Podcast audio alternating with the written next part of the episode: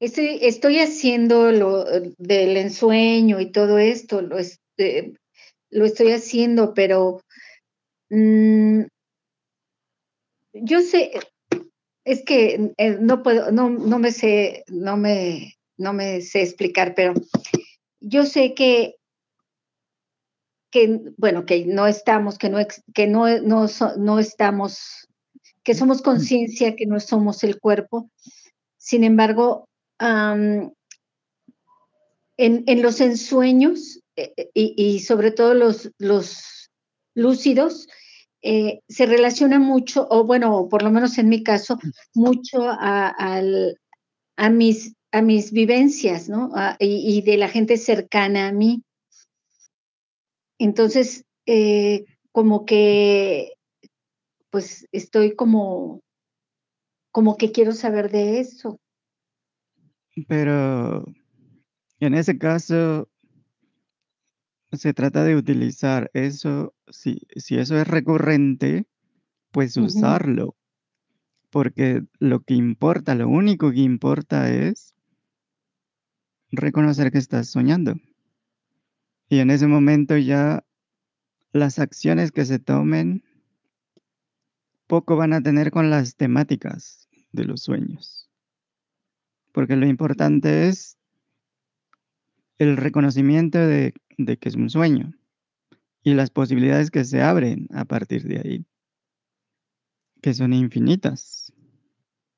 Y ahí es donde ah, hay que explorar lo desconocido, lo que no se ha explorado, lo que no se puede hacer en vigilia, por ejemplo, como volar, como ir a otro mundo, eh, interactuar con otro tipo de criaturas, eh, intercambiar estrategias, encontrar soluciones, mm, superar, por ejemplo, miedos, fobias, fijaciones, po- porque ahí te puedes, puedes respirar bajo el agua, puedes tirarte de un edificio, mm, puedes convertirte en cualquier tipo de criatura y puedes percibir desde ahí.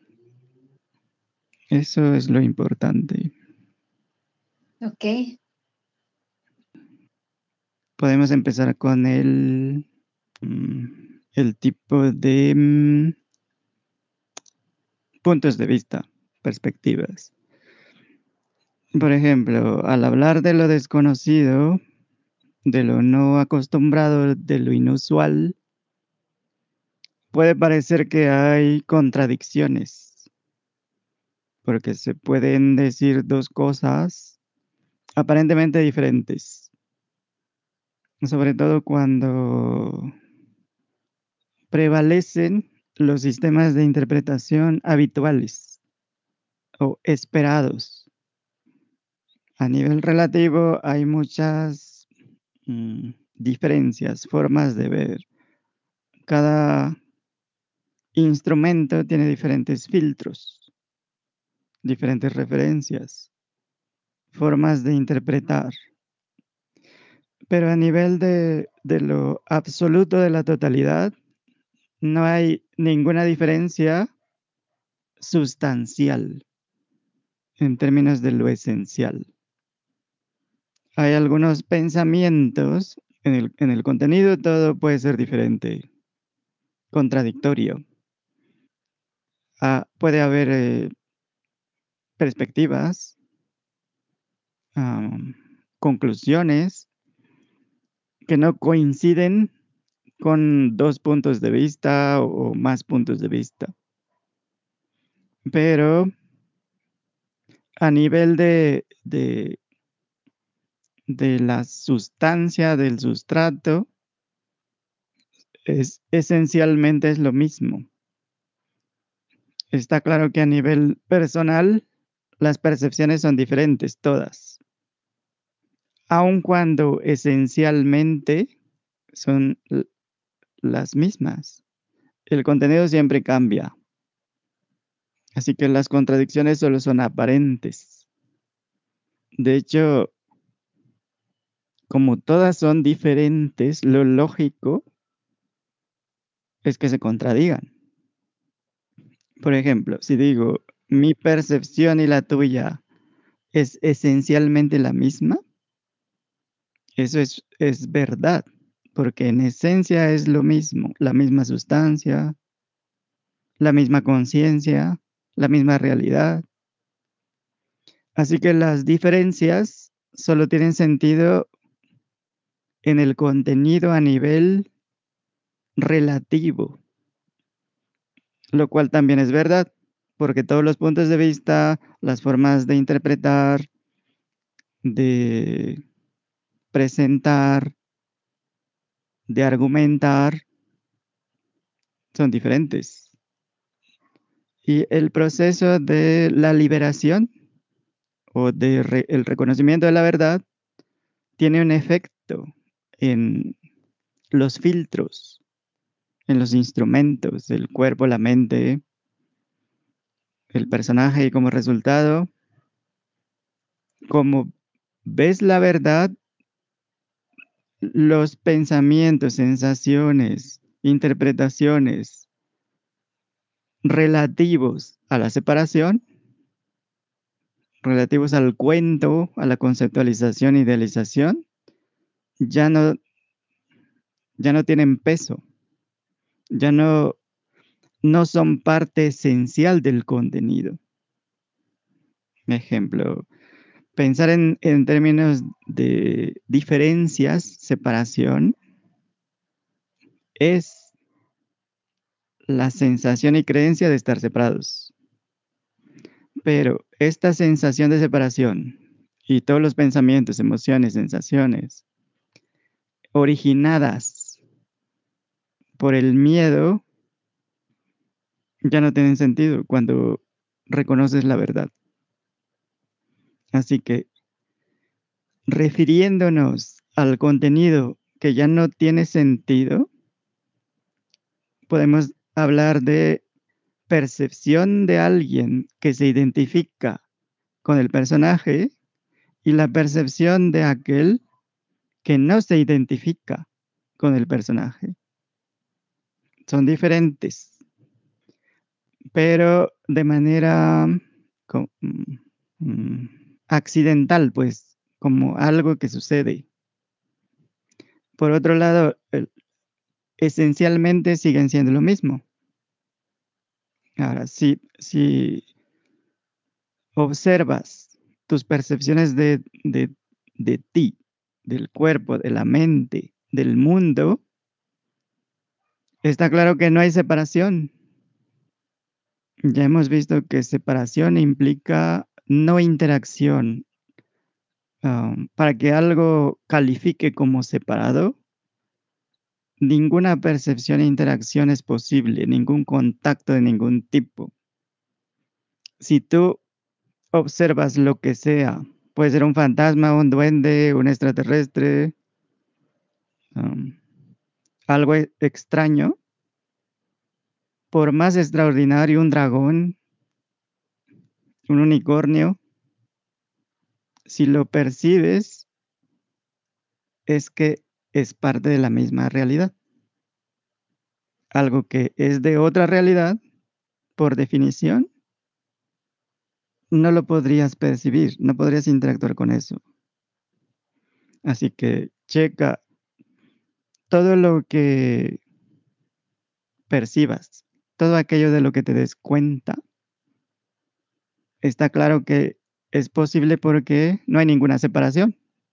Es parte de la misma realidad. Así que en este sentido, lo que perciba cualquiera incluyendo animales, plantas.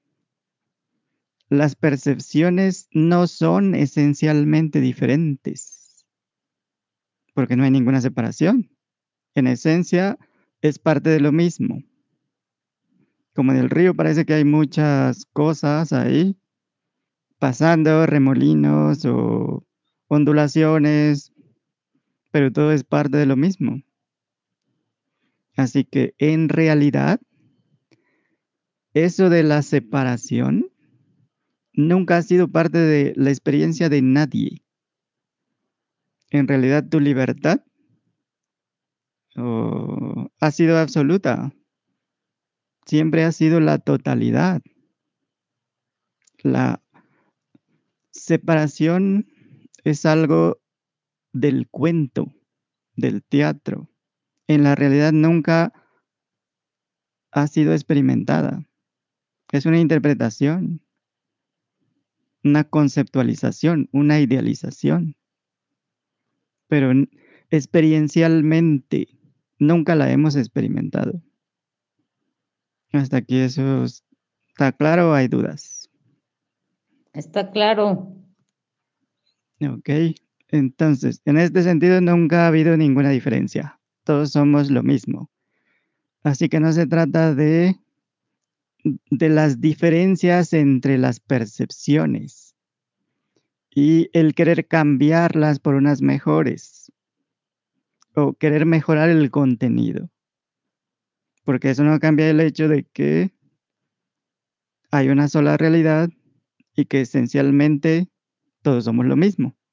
No importa lo que tengan los contenidos de cada mente, por ejemplo. En esencia es la misma sustancia. Así que inherentemente todos somos la libertad. No hay necesidad de conectarnos, integrarnos, unificarnos. Ya somos lo mismo. Ahora puedes revisar tu percepción y ver que lo que sea que percibas obviamente no está separado. Y la única falla está en la interpretación.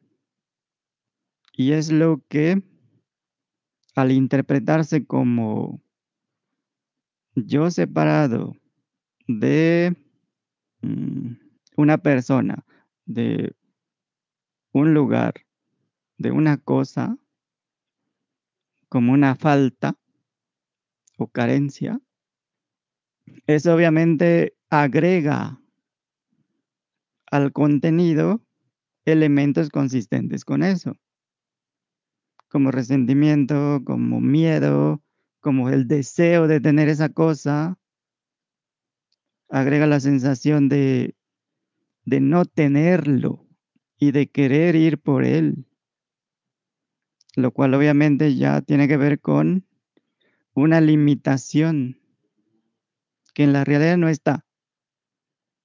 Pero como parte del teatro es agregada como parte de, la obra, pues. Así que podemos decir que este contenido estaba presente cuando ignorabas la verdad. Así que puedes notarlo en los demás, pero ahora ya no está en tu contenido. Ahora ya lo ves claro. Y en tu contenido ya no tiene sentido. Sabes que es parte del teatro, de la conceptualización, de la forma de interpretar, de cómo los demás ven las cosas.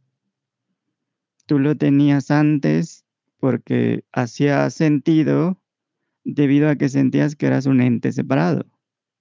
Pero ahora que sabes que no hay tal separación, aun cuando estás en el teatro, te das cuenta de que no es obligatorio sentir miedo, falta, carencia, limitación, separación, aunque los ves, lo ves en los demás, pero lo ves como parte del libreto, pues, de la obra, no como un hecho absoluto ya, no, ya no es una parte esencial, pues.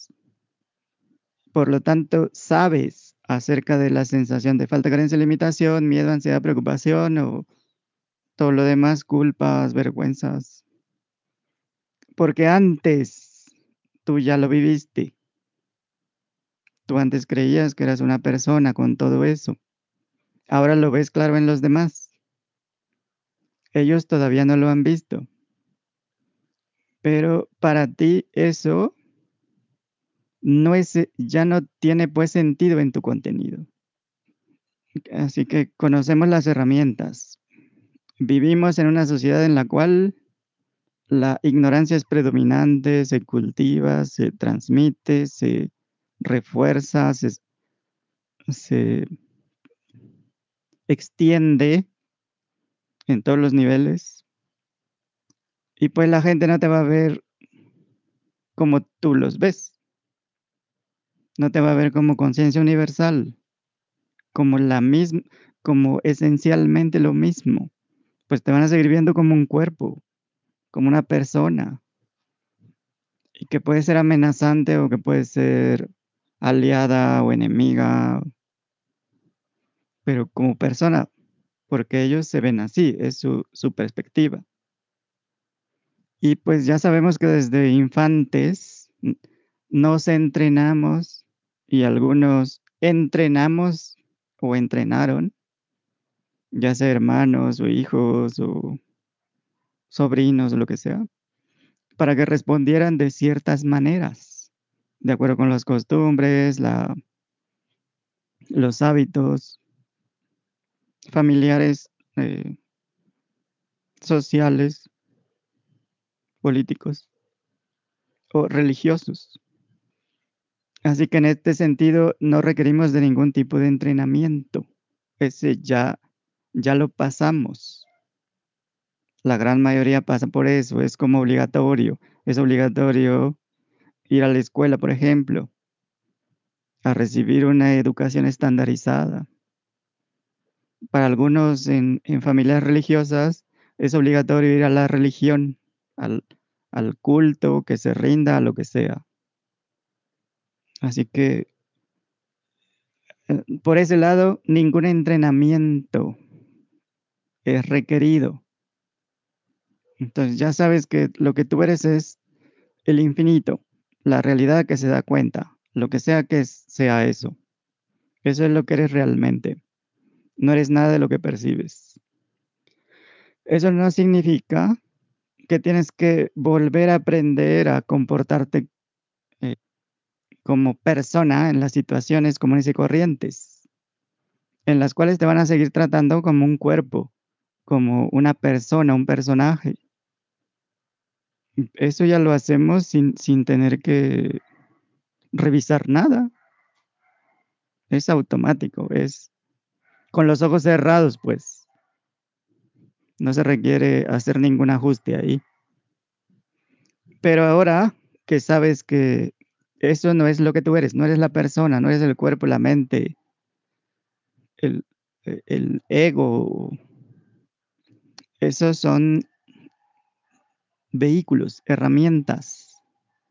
Ya sabes que están disponibles y ahora las puedes utilizar de la mejor manera, dependiendo de las situaciones, porque son instrumentos. Y sabes que hay un teatro del infinito y que es infinito. Así que todo es parte del teatro.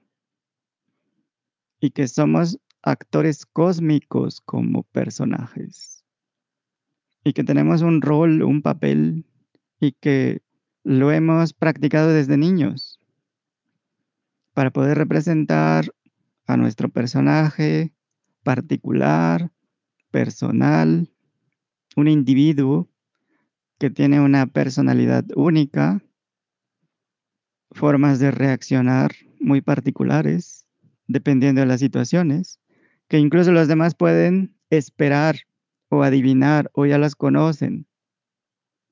Por lo tanto, se esperan esas reacciones. Así que eh, por ese lado no hay nada, no hay nada que reaprender, pues. La diferencia es que cuando reconoces que tú eres lo que sea que se da cuenta y no el personaje, estás libre para representar cualquier papel. Y eso te lo va a ir de, um, determinando la circunstancia, el contexto, la situación. Va a ser en respuesta a las situaciones que se vayan presentando. Pero ya no te involucras. Ya no lo tomas personal. Es parte del teatro. Así que sin esfuerzo, sabiendo que el personaje está para ser Mm, interpretado de una forma variada, y es tu estado natural, porque de, todos los niños pueden representar el papel que les pongas. Si les dices, ustedes son cantantes famosos, ese papel hacen. Si les dices, ustedes son del ejército, ese papel hacen sin problema. Son maestros, médicos, lo que sea. No tienen problema con eso. Porque debería ser un problema interpretar de acuerdo con las circunstancias que se van presentando. Así que, dado que es el estado natural, no cuesta nada. Cualquier esfuerzo, resistencia por mantener ese estado natural es inútil. No es requerido. Pero sí se requiere esfuerzo, energía, para mantener el estado antinatural, el estado de yo soy así, yo me comporto así, yo reacciono así. Ahí sí se requiere esfuerzo. Y en ese momento instantáneamente pierdes tu estado natural. Se vuelve artificial, rígido. Y lo rígido es muy frágil. Sería como atrapar eh, el agua de mar con las manos. Pues lo único que consigues es que se te escape por los dedos. Así que lo mejor es meterse al mar, quedar inmerso ahí. Y de esta manera el mar, el agua, se queda entre tus dedos, tus manos, tu cuerpo. ¿Y qué esfuerzo tienes que hacer para atrapar el agua? Pero en el momento en que te sales del mar, pues todo el, el, el agua que te rodeaba, pues ya no está. Y por más que trates de atraparla, por más esfuerzo, no va a estar rodeándote. Así que no se trata de sostener ningún estado en particular, porque eso no es natural, requiere resistencia, atención, enfoque, energía constantes. Y ahí es donde precisamente se va la energía. O se queda comprometida, pues, en algo innecesario, artificial, antinatural. Así que una vez que entiendes directamente que ningún esfuerzo es requerido para hacer lo que tú eres, porque siempre eres eso. No hay necesidad de perpetuarlo, eh, alimentarlo, porque así ha sido siempre. Requiere cero gasto de energía y así la energía siempre está disponible para algo que sea realmente importante porque sostener a un personaje para mantenerlo rígido, ¿qué importancia tiene? Es una forma de limitación. Así que lo que eres ya es inalterable, no evoluciona, no cambia, no tiene niveles, no se desgasta, no se deteriora. En ningún mantenimiento es requerido. El cuerpo requiere mantenimiento, la mente, intelecto, el personaje hay que estarlo manteniendo. Pero un personaje natural, espontáneo, no requiere mantenimiento. Y la realidad que somos requiere cero mantenimiento. Eso es lo que somos. Cualquier esfuerzo para ser lo que somos, obviamente es un gasto innecesario de energía. Así que cada vez que te sorprendas esforzándote para ser la totalidad, lo que ya eres, tómalo como una advertencia, una alarma, una señal para recordar, para reconocer que ningún esfuerzo es necesario para hacer lo que ya eres. Hasta aquí, dudas, preguntas. De mi parte, no. Gina, los demás. No, de mi parte tampoco. Entonces podemos decir que el camino de menor resistencia es el mejor. Y ese es el camino con corazón, porque ahí el camino eres tú, el camino te ayuda, no se pone en tu contra, todo fluye naturalmente, todo se presenta por sí mismo espontáneamente. Puedes estar al filo del abismo en ese camino, que ya sabes que el filo del abismo es simplemente reconocer que no sabemos. Y en ese camino seguimos el entusiasmo por lo que viene, por las sorpresas, por lo inesperado, lo desconocido. En otras palabras, ya no te confinas dentro de una prisión, una caja imaginaria, de lo predefinido, preestablecido, de lo que se supone que eres, que debes ser, cómo debes actuar, comportarte. Y esta inactividad absoluta incluye desarrollar nuevas habilidades porque la curiosidad natural te hace explorar. Y lo haces sin expectativas, con entusiasmo, con asombro, con solo para ver qué, para ver cómo funciona un juguete, para tocar algo, para probar algo, como los naturalmente hacen los, los niños pequeños.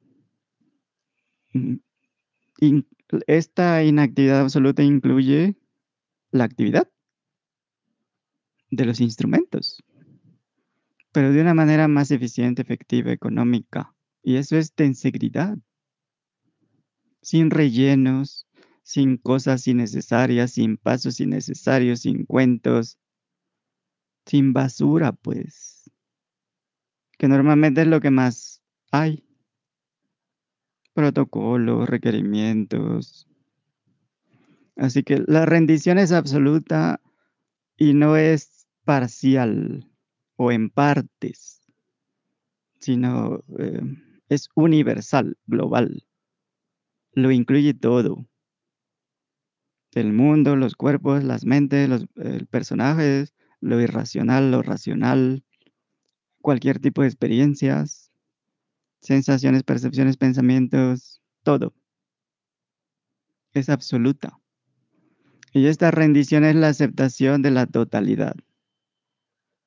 Así que la acción va a tomar en cuenta todos estos elementos, porque ya, ya no es desde una fracción, sino desde lo absoluto. Ya no es personal. Así que en cualquier momento podemos reconocer que pensamientos, sensaciones, percepciones aparecen en ti, la presencia que acepta absolutamente todo. Da la bienvenida a todos sin excepción. Bienvenida ya saben qué significa que la presencia no resiste nada, todo es aceptado y al mismo tiempo hay cero apego, porque todo es finito, todo aparece y desaparece. No tiene caso agarrarse a algo que va a desaparecer. Así que la conciencia no elige, no se queda con nada, no se aferra a nada. Así que no hay ningún problema con no negar o no resistir o no aceptar algo. No niega nada, acepta todo. Las sensaciones pueden aparecer, así que son aceptadas totalmente, bienvenidas.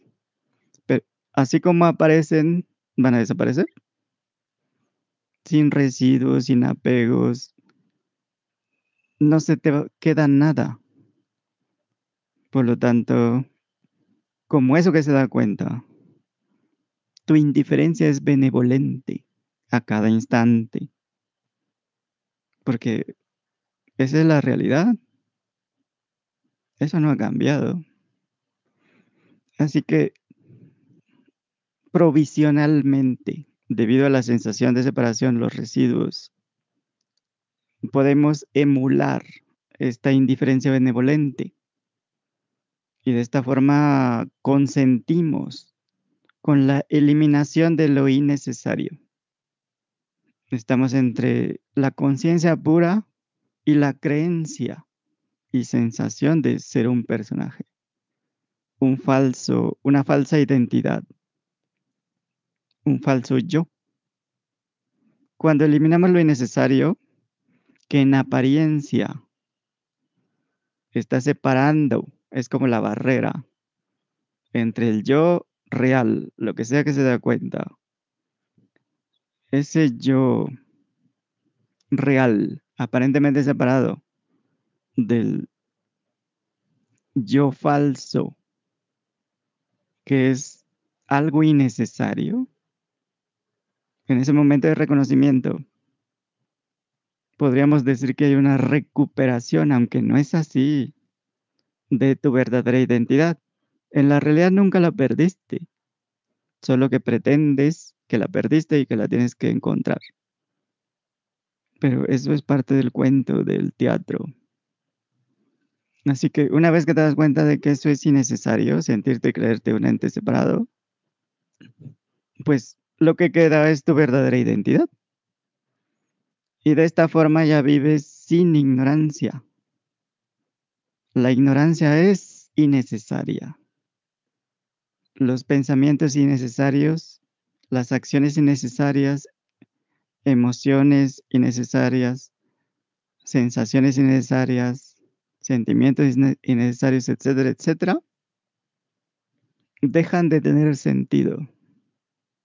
Llevar cargando eso, esa basura. Y el camino ya es impersonal. Camino sin esfuerzo, un camino sin lo innecesario. Y entonces, como ya no estás gastando energía en lo innecesario, enredándote con lo innecesario, involucrándote, aferrándote, etcétera, etcétera, toda la energía se libera. Las posibilidades que antes parecía que no estaban debido a que todo el enfoque era en lo innecesario, ahora están disponibles. Hay muchas posibilidades en el camino. Ahora, el camino de lo innecesario quiere decir que no hay interacción, no hay comunicación, no hay humor, no hay diversión, no hay celebración. Como no, no tomar vino porque no es estrictamente necesario. ¿Será? Pues no. Por supuesto que no. Lo innecesario es muy específico. y esto hay que tenerlo bien claro. Es cualquier actividad, sensación, pensamiento, emoción o lo que quieras, acción, reacción, producto de la ignorancia. Eso es lo innecesario. Todo lo que venga de la ignorancia, de ignorar la verdad.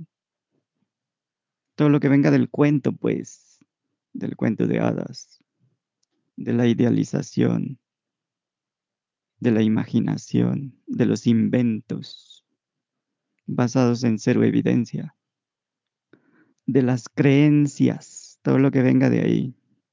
Eso es lo innecesario. Porque me he encontrado gente para la cual creer es como una necesidad. La gente religiosa. Para ellos creer es como la máxima sabiduría. Vale más que tener certeza absoluta. Ahí claramente podemos ver que eso es ignorante. Así que si en algún momento, en cualquier encrucijada, por alguna razón, te desvías y tomas el camino de la ignorancia, pues no importa, porque en ese camino, en, en cualquier punto está el camino con corazón, el camino en lo cual lo, innecesario no es requerido, pues, no es obligatorio. Así que la, la salida de la ignorancia está disponible en cualquier momento. No es una maldición eterna, pues en cualquier momento puedes tomar el camino de la verdad. de la paz, de la plenitud, la felicidad, libertad total, de lo impersonal. No es que te perdiste, te desviaste y ya no tienes salvación. Eso es parte del cuento, usualmente relacionado con lo religioso. Porque como ya naciste pecador, ya no hay posible escape más que obedecer al, al, al Papa. Hasta aquí todo claro. Amén. No, sí, todo claro. Me llama mucho la atención cómo abordaste el tema de, de precisamente cómo los demás personajes, aunque uno se reconozca como la conciencia, como que está, bueno, que está en un teatro que es este impersonal, como los demás aún siguen arribados al personaje y te van a ver como tal, ¿no? Pero a uno no le debe afectar, eso me gustó mucho. Pero para mí está claro, no sé los compañeros. Los demás. Para mí también está muy claro. Segura. Eva, Milton, Como el agua. ¿quién anda? Andan muchos callados. Ok, ahora la parte de... mm, Es que el, como el sufrimiento, dolor, la parte psicológica, física, como están interconectados, pues son resultado de la ignorancia. Aunque parecen ser asuntos diferentes, pues. El dolor físico es obviamente por errores de, de varios años, no comer bien o entregarse a excesos, o- es simplemente la señal de que el cuerpo pues ya no, no se está haciendo más joven, pues. Ya le toca un cambio ahí de un mantenimiento, de unos órganos ya no funcionan bien. Y esto es simplemente uh, como una advertencia, señal, recordatorio de que no tiene caso aferrarse al vehículo, porque es finito, tiene fecha de caducidad, no es eterno el vehículo. A ver, en ese sentido yo, yo veo el vehículo como un evento que emerge, crece, se desarrolla y va declinando. Ajá. Pero si lo cuidas bien, le das mantenimiento, eh, la, es como un vehículo que lo, lo tratas bien, pues lo llevas Lo al aceitas, servicio. lo aceitas como un vehículo. Sí, sobre todo a los que 100 mil kilómetros o algo así, o 500 mil o no sé, que es servicio completo, pues se va a mantener en buen estado, ¿no? Va a tener el deterioro, pero no, no va a ser un deterioro como el que no le cambian el aceite, no, no le ponen um, aceite a la transmisión, al motor, o que está ahí descuidado, También, pues. también hay fallas en la, en la este, fabricación.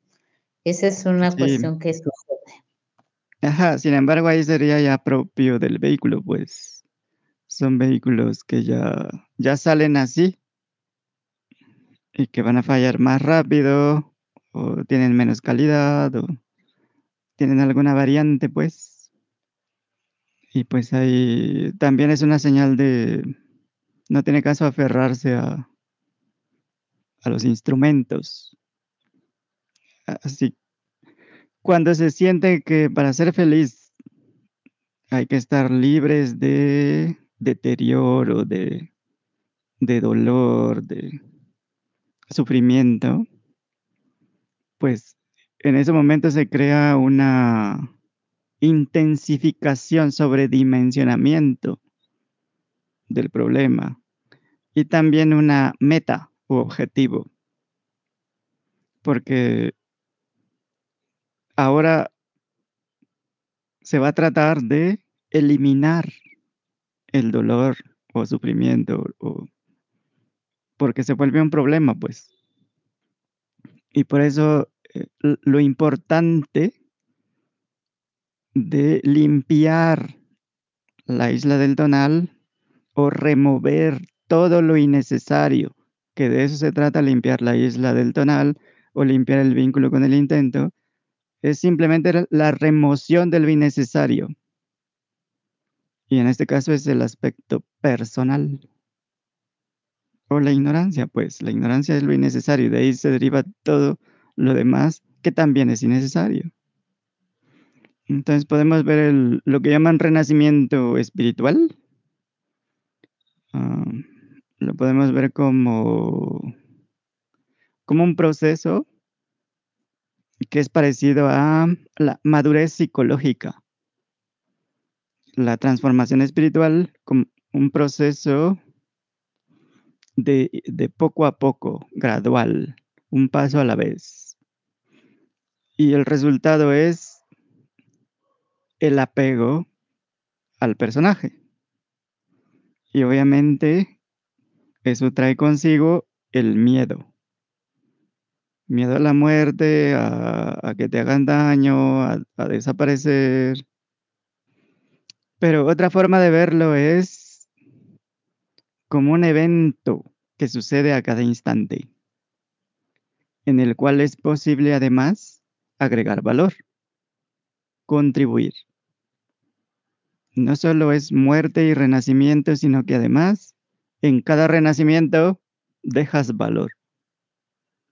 Y puede ser que en este momento sigas aceptando, eh, dando por hechos eh, los conjuntos de conceptualizaciones, creencias, etiquetas, idealizaciones que te definen. Y esto incluye tu nombre, la edad, los apellidos o linaje, la ocupación, tu grado de estudios, el estatus social, género, etcétera, etcétera. Las etiquetas son solo nominalizaciones, una forma de nombrar para poder identificar algo. En sí mismas no existen, no son reales. Es algo que inventamos para poder referirnos a algo. Y en ningún momento es lo que eres. Sin embargo, han funcionado muy bien para distraerte de la, de la verdad, de la realidad, para mantenerte en la ignorancia. Así que son solo etiquetas, pues, idealizaciones. Así que, como no te definen, como son ideas, nos podemos redefinir constantemente en lugar de insistir en que yo soy así, yo reacciono así, yo pertenezco a esta familia y en esta familia se siguen esto y esto, o se acostumbra a esto, esto. En lugar de hacer eso, nos podemos abrir a lo desconocido, ir más allá. Y aquí ya entra cómo agrego valor a esto. Si vamos más allá, vamos a descubrir algo que antes, por estar metidos en esa tradición, hábito, costumbre, ritual o lo que sea, religión, no habíamos visto, ni siquiera habíamos considerado. Entonces, si eres, si son despiadamente honestos, ¿qué etiquetas o etiqueta utilizas para definirte? ¿Cuál utilizas más, pues? Para referirte a ti. ¿Es tu nombre, es tu edad, es tu género, tu nivel educativo? Multipolar. Pero la que usas como eso soy yo, como una identidad. Pues esa multipolar, o sea, eh, como para todos lados. Para mí sí. Eres o sea, es que... O sea, en lugar de ser bipolar, soy ya multipolar. ok. Los demás igual se pueden tomar un momento para analizar qué tanto te identificas con alguna etiqueta en particular. La que sientes que te define, que especifica tu identidad. Por ejemplo, el nombre y apellidos obviamente especifica tu identidad eh, frente a la sociedad, a la credencial del lector, por ejemplo, tu ID, tu identificación. Ahí vienen varios datos, tu nombre, a qué familia perteneces, eh, cuándo naciste y más cosas ahí. ¿Dónde? Lo cual te aísla, te separa de otras familias, de otras criaturas, te vuelve individuo, pues. Te localiza en tiempo y espacio y tú agarras eso como tu autoimagen y te apegas a eso, te aferras a eso en diferentes grados, de diferentes formas, ya que esa identidad depende, es dependiente de muchos factores. Todos son de un cuento de hadas, inventados, idealizados, imaginados. Entonces, ¿ya tienen la etiqueta? pues ahora no quieren hablar, ¿no? Aquí estoy yo. Y, y, supongo que Geo, pero no sé quién más ande por ahí. Muchachos, intervengan, por favor. Está bien, entonces entre nosotros. Ahora toma en cuenta los factores en general y analiza las conexiones imaginarias que has usado que son parte de la narrativa de la generación o social o educativa, cultural. Eh, se continúa como una tradición, pues. Y ya tiene expectativas bien definidas.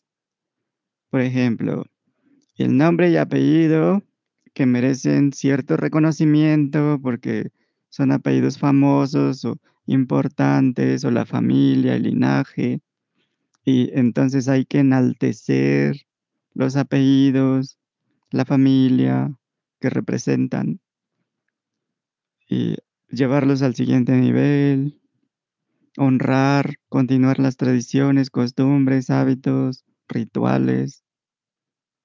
Así que se siente la obligación de tener que llevar ese linaje a un a otro nivel, pues, porque son las expectativas.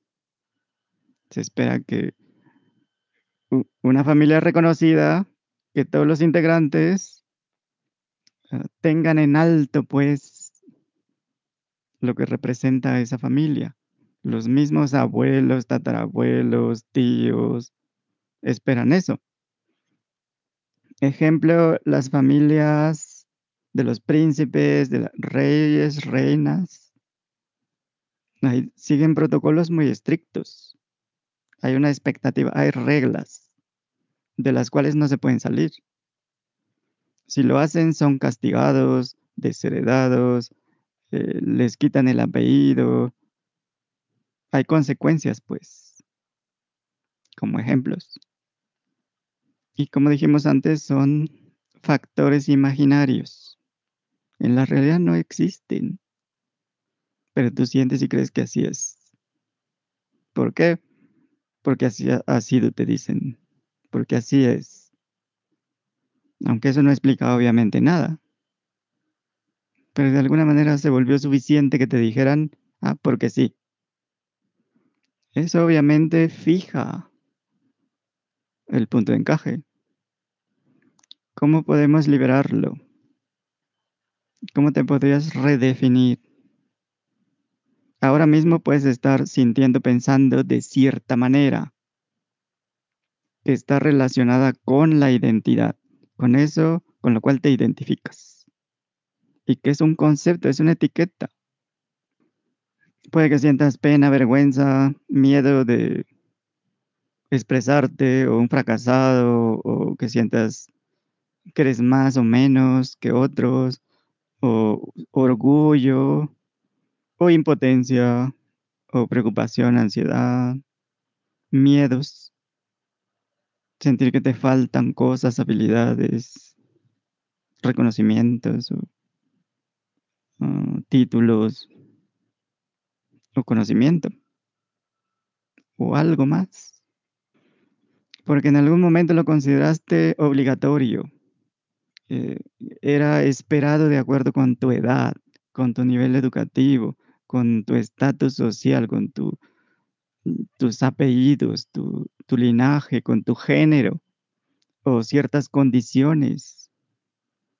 Pero ahora, ¿cómo lo justificas? Las condiciones dictan que debes seguir comportándote en base a reglas, protocolos inventados o te siguen pareciendo que tienen mucho sentido. Así que habrá alguna manera diferente de verlo, de pensar, de sentir que no sea la que está asociada a esos elementos que sientes que te definen, que no sea la habitual, la esperada, la acostumbrada. ¿Será posible que, que sea espontánea, auténtica? ¿Será posible que incluso te pongas a la defensiva? Defender tus ideas, creencias, considerarlas correctas, ciertas. Sientes que sigue teniendo sentido seguir definiéndote en base a idealizaciones, costumbres, tradiciones, aun cuando ya son del siglo pasado, obsoletas, absurdas, te sirven para enfrentar lo desconocido. Te sirve usar idealizaciones, creencias, cuentos, historias, narrativas, fijas, obsoletas, muertas del pasado, ante las situaciones conforme se van presentando los eventos? ¿Tendrá sentido? Porque lo desconocido son posibilidades infinitas. Todo puede pasar, todo es nuevo, diferente.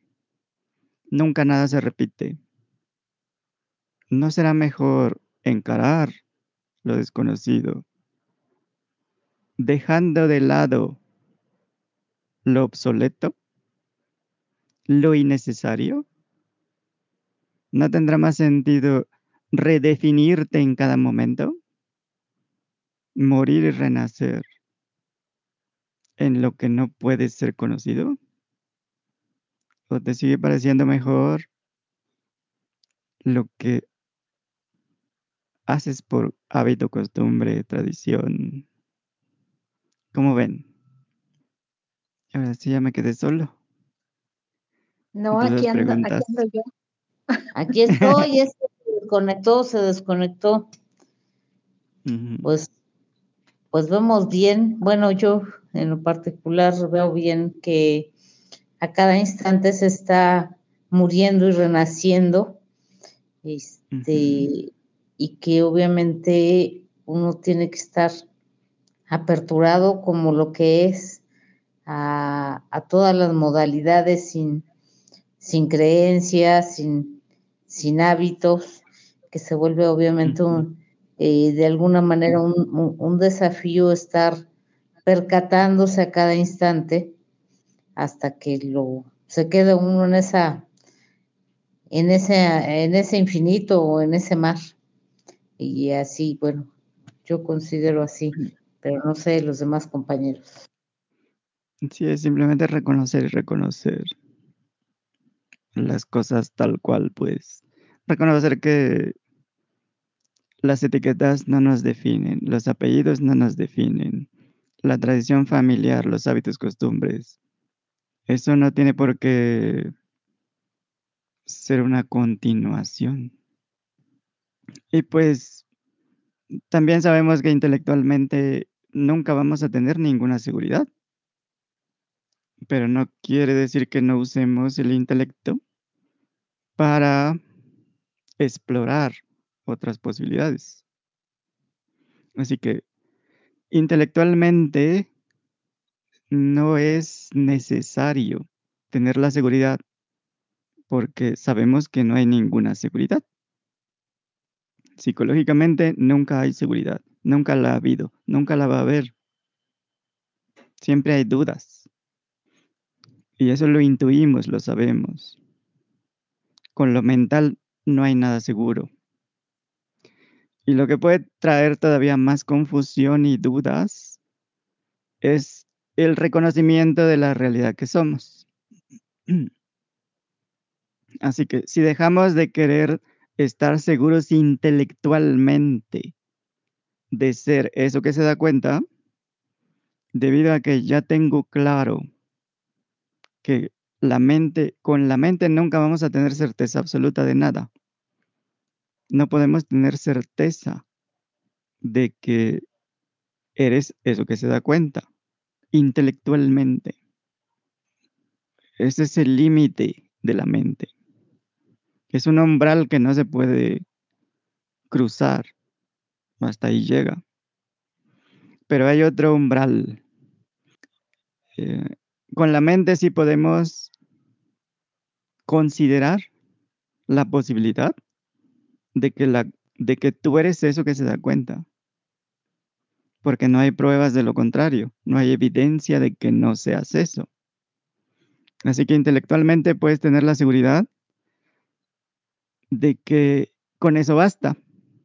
La mente no puede tener certeza absoluta. No hay evidencia de que tú, eso que se da cuenta, tenga límites. Y con la mente es todo, todo lo que podemos cubrir, pues. Intelectualmente nunca vamos a tener pruebas, porque lo que se da cuenta no puede ser percibido. La mente no tiene acceso a, la experiencia directa, al entendimiento directo. Y a través de lo fenomenológico, no es posible que intelectualmente haya alguna certeza. No puedes encontrar pruebas de lo contrario tampoco. Sabemos que en el contenido, que cambia constantemente, no vamos a encontrar nada acerca de la realidad.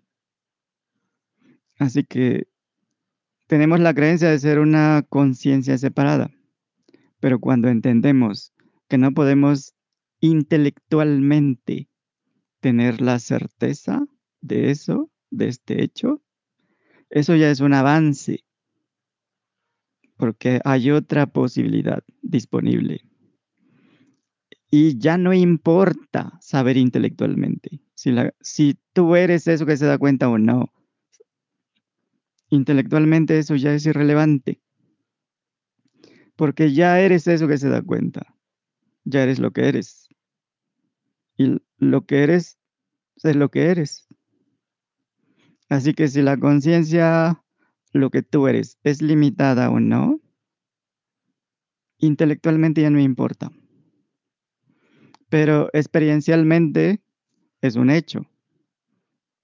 Si tú, desde tu propia experiencia, tú directamente, no encuentras dónde empiezas y dónde terminas, como eso que se da cuenta, agregarle intelectualizaciones, idealizaciones, cualquier cosa a nivel mental, ¿qué valor tendría? ¿Estaría realmente agregando algo? ¿O es solo basura? Así que lo importante no es saber si la conciencia es limitada, ilimitada, lo importante es reconocer directamente con tu propia experiencia que eso que se da cuenta no tiene ningún límite. Y en ese momento te abres a esta posibilidad. La conciencia es reconocida experiencialmente, directamente, como lo que es. Y eso es más que suficiente. Porque intelectualmente lo que puedes agregar no agrega nada. Entonces, seguir insistiendo en el entendimiento intelectual como necesario requerido, pues deja de tener sentido. Así que basta con reconocer ahora mismo, si tú buscas dónde termina eso que llamas yo, eso que se da cuenta, sin sobreponer nada, sin agregar idealizaciones, mentalizaciones, conceptualizaciones, historias, cuentos, sin agregar limitación. Pues confirmar que ningún agregado, nada adicional es requerido. No es esencial, eso no cambia el hecho. Así que poner la regla de que intelectualmente tiene que coincidir no tiene sentido porque intelectualmente nunca nada ha coincidido. Todo es subjetivo, todo está cambiando constantemente, las opiniones cambian constantemente, las leyes cambian constantemente, no son universales, nunca lo han sido. Entonces tenemos el ejemplo de... Em, somos dependientes del cuerpo. Ahí estamos sobreponiendo la creencia. ¿Cuál es la evidencia de que eso que se da cuenta depende del cuerpo? No hay ninguna. Pero estamos restringiendo la realidad de lo que tú eres al tamaño de una creencia. Y las creencias, como vienen del infinito, emergen del infinito, están hechas de infinito, son como un comando. Por eso hay que tener cuidado con lo que das por hecho.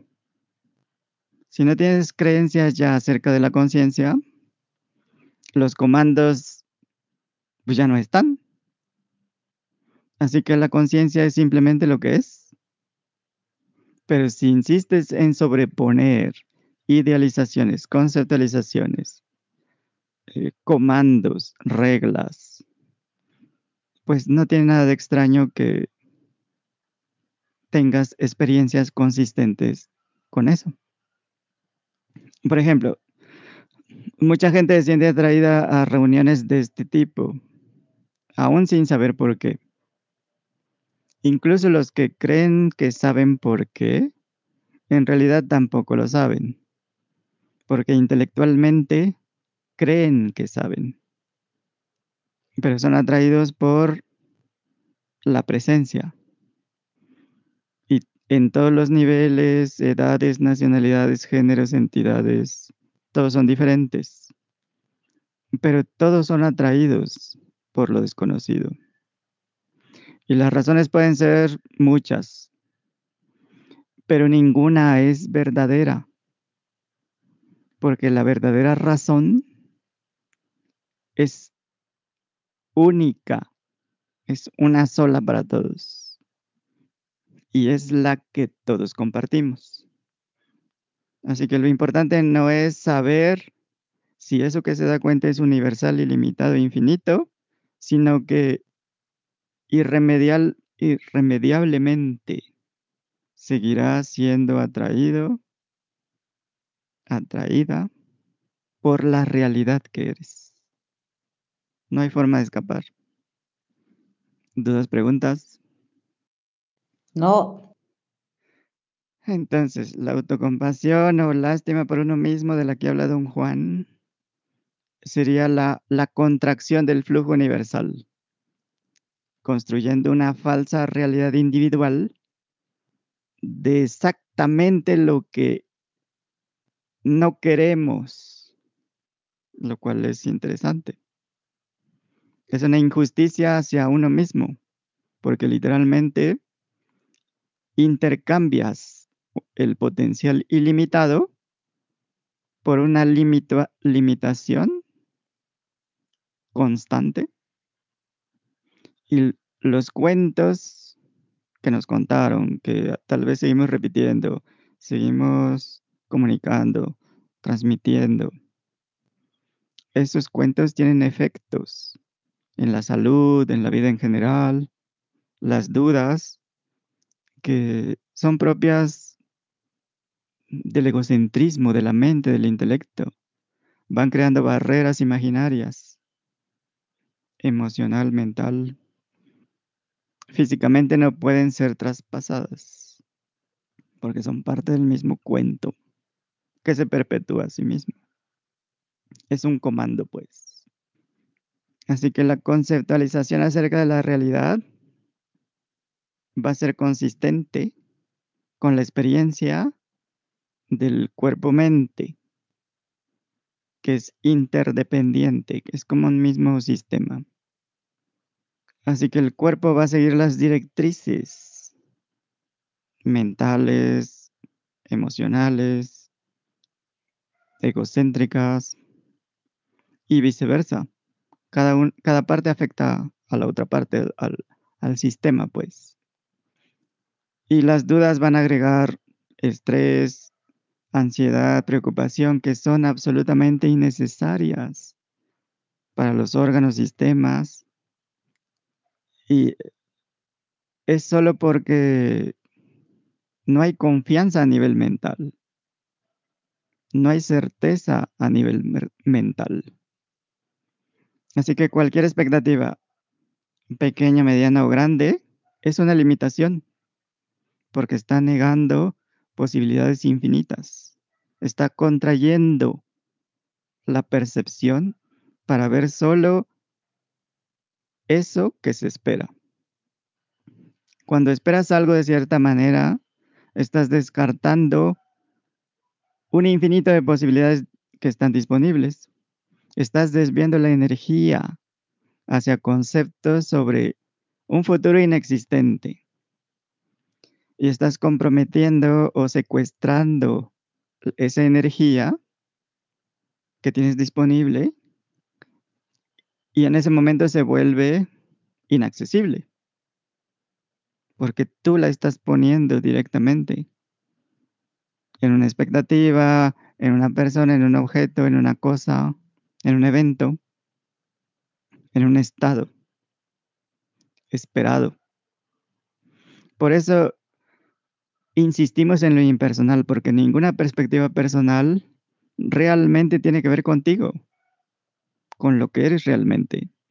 Tratar de apoderarse de, las opiniones de los demás, de asumirlas, de, de repetirlas, copiarlas, pues es una acción que en la cual te colocas en un paradigma de reacción, donde no tienes ningún control, porque el control es cedido a lo que digan los demás, a lo que opinan los demás, a lo que digan las figuras de autoridad, los que se supone que saben, se cede ese, mm, ese conocimiento, esa posibilidad de exploración, simplemente se da por hecho porque el que se supone que sabe ya dijo, y entonces la opinión eh, cuenta más, como un médico que te dice, te vas a morir porque tienes tal, y, y no hay nada que hacer, como la autoridad. Mucha gente lo toma así, le da poder a la figura de autoridad cuando él mismo tiene un poder sin explorar. Y así tenemos a la mente, el cuerpo, al personaje como herramientas. Si dejamos de lado las opiniones, que algunas pueden tener buena intención, pues, como los fanáticos religiosos que quieren que vayas a su iglesia, a su secta. Ellos piensan, sienten, creen que, que están en lo correcto, que así debe ser, que es lo mejor para ti. Incluso se pueden basar en, en, en fuentes autorizadas, reconocidas, consideradas profesionales. El problema es que nada de eso tiene que ver con tu propia experiencia. Y además podemos ver cómo, sin importar de la fuente que vengan, cualquier tipo de información puede ser mal interpretada, mal traducida, mal tomada, como el teléfono descompuesto. Mucha gente le han dicho, tú no tienes cura, te vas a morir. Tienes un mes, dos meses. Pero ellos no hacen caso y buscan otras opciones. Y, y llegan a los 80 años, 90, donde menos se lo esperaban, había una solución disponible. Donde nunca exploraron, nunca consideraron, nunca tomaron en cuenta, siempre ignoraron. Debido a la muerte inminente, tuvieron la apertura y encontraron otra posibilidad. ¿Por qué no habría de ser lo mismo con muchas otras cosas? En las, cua- las cuales damos por hecho, como si así fuera, como si fuera una ley universal. Ni siquiera cuestionamos. Ninguna perspectiva personal tiene que ver con la realidad que eres. Cuando etiquetamos algo, le damos un significado, un sentido. Pero eso no implica que sea real. Cuando hay una expectativa y no sale como tú querías, te puedes enojar. Y otras veces ah, usas los sesgos para justificar los eventos, para confirmar, reforzarlos. Y obviamente etiquetar es una práctica intelectual provisional, porque todo es, es lo que es, no importa la etiqueta que le pongas. Y ejemplo, las cosas, los eventos, las situaciones intrínsecamente en sí mismas no son ni buenas ni malas, correctas incorrectas, o fáciles difíciles, o blancas negras, o benditas o malditas. Está claro que eso son conceptos, etiquetas, idealizaciones.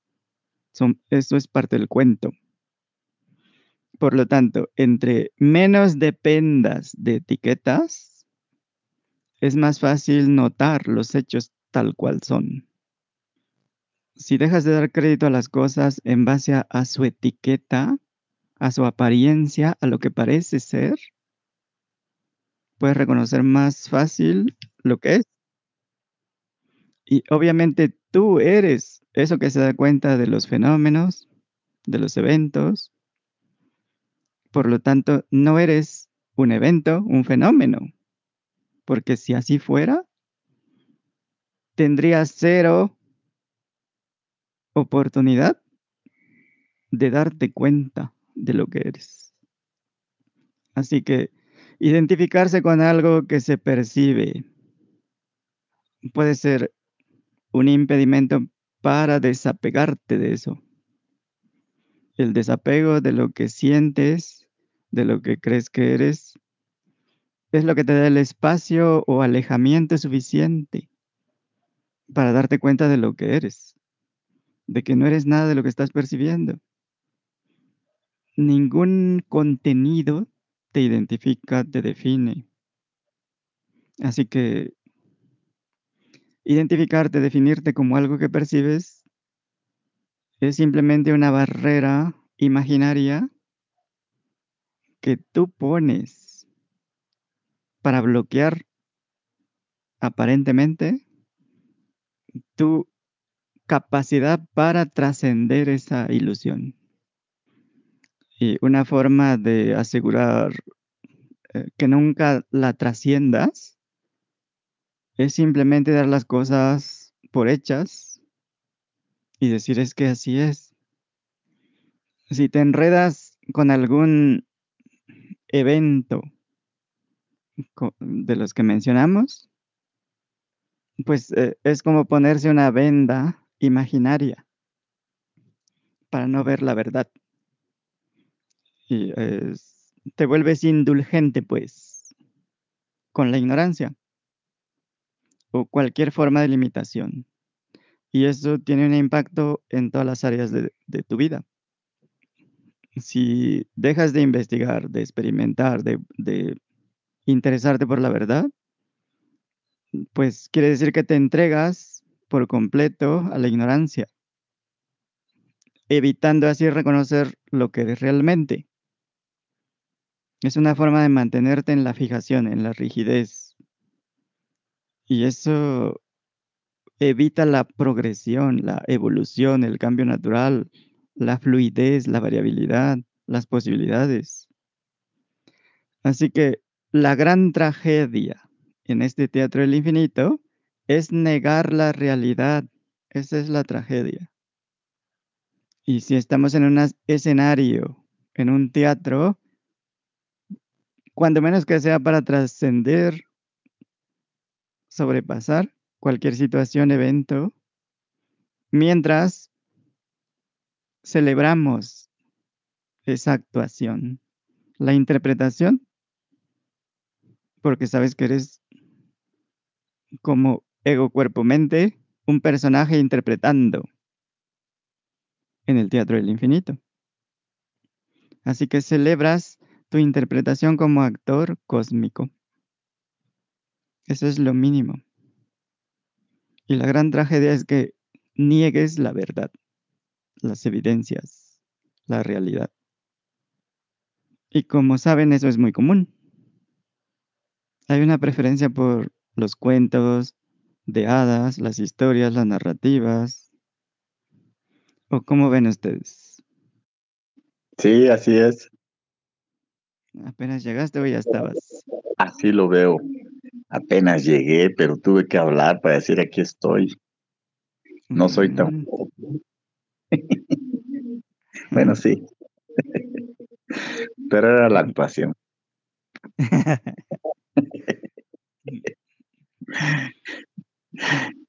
bueno, estaba de hace ratito, pero no, no, no, a- no desde las nueve.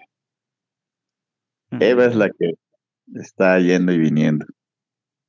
Ya, se volvió a unir, doña Eva. Sí, está intermitente. Está intermitente su internet.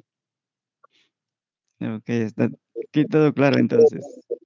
Claro, como el agua clara. Ok, entonces sabemos que solo hay un maestro, una realidad, una conciencia. Es la realidad la que habla a través de los vehículos, instrumentos, y algunos son etiquetados como maestros, pero son meros instrumentos de la enseñanza. El origen de la enseñanza es el infinito mismo. Así que como egos, cuerpos, mentes, no enseñamos nada. Los egos, cuerpos, mentes son simplemente herramientas a través de las cuales fluye información. Son como canales, pero nunca jamás son originarios. Nunca son la fuente de la información, del entendimiento, del conocimiento. Y hay una distinción entre información y significado. Los instrumentos pueden procesar la información, el significado, lo pueden transmitir. Pero para entender se requiere conciencia. Y los vehículos no la tienen. Solo hay una inteligencia, un entendimiento. Mientras hablamos, el origen de las palabras y lo que las entiende es el mismo origen.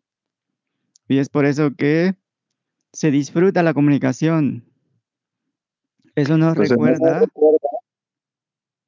No, no se puede hablar de eh, tengo conciencia, o sea, cuando eres eso. una vez que te das cuenta, pues ya deja de tener sentido hablar de esa forma. Sí, sí. Entonces, por eso es que se disfruta la interacción, la comunicación, los chismes, pues. Es un recordatorio de que tenemos eso en común, que es eh, dar significado, entender. Y los, los seres en el teatro, los personajes, lo que buscan es ser entendidos. incluso lo reclaman. Es que tú no me entiendes, no me escuchas, bla, bla, bla. Y también quieren entender.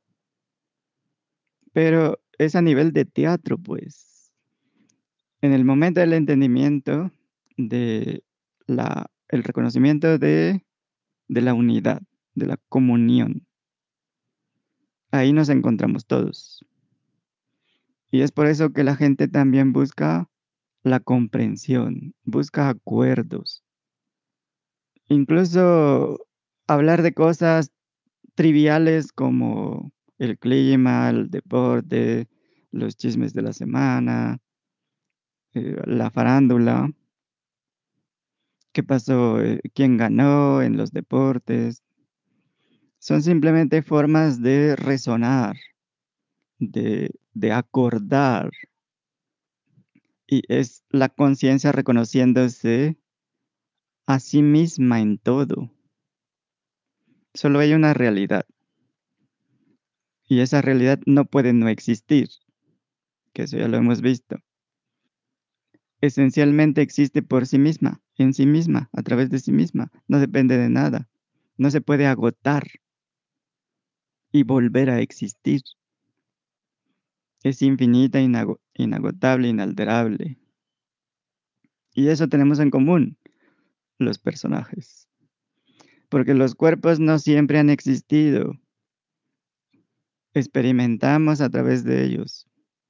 Pero son solo apariencias, manifestaciones de la realidad. Que es lo que realmente existe. Que tiene ex- existencia real. De la misma forma que la ola es parte del mar oscuro de la conciencia. Es un mar sin principio ni fin. Y la separación entre las ondulaciones es ilusoria, es imaginaria. Porque ¿dónde empieza una ola y dónde termina? Simplemente viendo el mar. No podemos decir dónde empieza y dónde termina. Desde la perspectiva ordinaria de, desde el cuerpo, inicia y termina en la superficie de la piel, que es la, la visión antropo- antropomórfica. Mm, Y desde la perspectiva de los físicos cuánticos, estos son simplemente campos cuánticos. Y en los campos hay creación y aniquilación. Así que el cuerpo, los cuerpos son olas. Y vistos desde la física cuántica, que ya para actualizarnos pues con lo que hay en términos, el- la ola es un campo cuántico. Localmente aparece como densidad, que sería equivalente a un remolino en el mar, en el agua. Parece que tiene existencia individual, pero empezó en alguna parte de- del, del mar o río cuando hubo una interacción, por ejemplo, con, con algo, con otra ola puede ser, y luego esa turbul- turbulencia desaparece. El vórtice es la forma eh, en la que localmente aparece esa ondulación.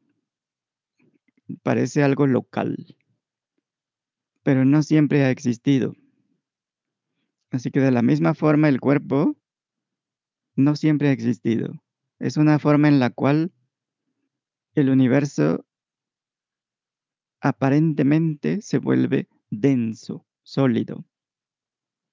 Por eso acechamos esa solidez. Pero la teoría no es realmente importante, sino la experiencia. Y la experiencia no tiene que ver con teorías, pero usamos palabras, eh, conceptos, abstracciones para referirnos a esas experiencias directas. Y una vez que experimentamos directamente, las palabras, conceptos, ideas, idealizaciones, intelectualizaciones, pues una vez que ya tienes la experiencia, eso ya es, ya no agrega nada pues de valor. Pero hay unas palabras que ya hemos visto que tienen características diferentes porque nos dejan en su referente real, no en el imaginario.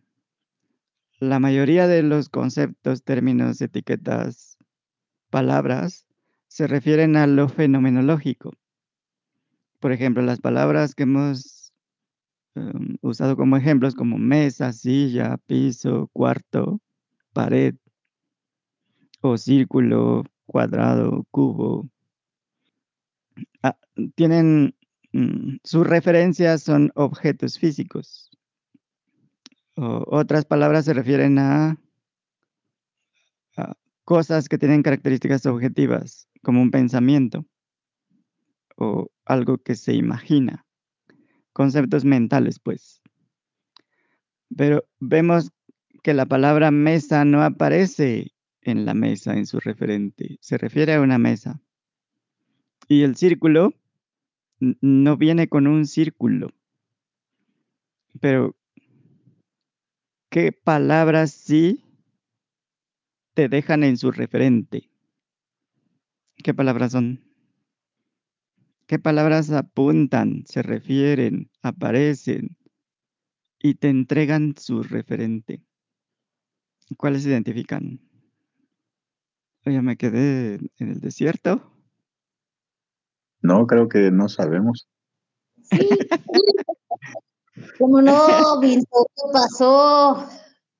Ahí está mira, nada más que no estaba en silencio, tenía yo que decir la negación. Afecto incondicional, ilimitado. No sé, a ver, sigue turno. A ver, Germán, ¿qué más? Sí, tú dijiste una, pero yo aparece en el yo, se refiere al yo, te deja en el yo, te deja en su referente. La palabra realidad, conciencia aparece en la conciencia. No puedes tener la palabra conciencia sin conciencia. Y, por ejemplo, silla puede ser cualquier cosa, puede ser eh, libros apilados, puede ser una roca, no necesariamente la silla, pues no te entrega su referente. El yo no aparece en alguien más, aparece en ti, tú eres ese yo. Esa palabra no existe sin, sin un yo, sin ti, sin la experiencia de ese yo. Y pues realidad, sin importar si, si aparece en vigilia o, o mientras estás soñando o en cualquier estado, aparece en la realidad. Requiere de la realidad, pues, para existir. La verdad también aparece en su referente. Y pues yo, conciencia, realidad, verdad, eh, infinito, las que identifiquen, se refieren a la misma experiencia. Tienen la cualidad de que su referente está presente. Aparecen en su referente. Cuando des- desaparecen, queda su referente. Queda la experiencia de su referente. Es autoevidente. Apuntan a su referente de forma eficiente, efectiva, directa. A diferencia de la mayoría, la gran mayoría, casi todas las palabras, conceptos, ideas, como silla mesa no apuntan a la experiencia de silla mesa. Es simplemente una, a una imagen mental, conceptualizada, imaginada, acordada, de algo con cuatro patas, con una superficie plana en la cual te puedes sentar o, puedes poner platos en la mesa. O variaciones, pues, de eso. Pero no te da la experiencia. Y si, si te tomas como algo que aparece, pues, ¿en qué aparecerías? Y a- frente a qué apareces. Como conciencia nunca empezamos. Y si no lo recordamos, no tenemos una razón para decir que iniciamos y que tenemos un fin. Entonces, ¿por qué la creencia de que vamos a desaparecer si no tenemos evidencia de ningún inicio? Y pues eh, percibimos a través, usando el cuerpo, pero eso que percibe no tiene caso reducirlo pues a un cuerpo. La realidad que percibe no, no se puede atribuir a lo que percibe, porque lo que percibe puede ser fortuito, eh, una alucinación, un sueño, un holograma, una ilusión. Así que e, eso que llamamos yo debe ser real. Eso es lo que percibe. Y, eso nos lleva a definir la, lo que percibe en términos de realidad, no solo conceptualmente, pues. Y la diferencia es que mm, la gran mayoría de los términos intelectuales son puramente conceptuales. No tienen evidencia, un soporte sólido, experiencial, válido.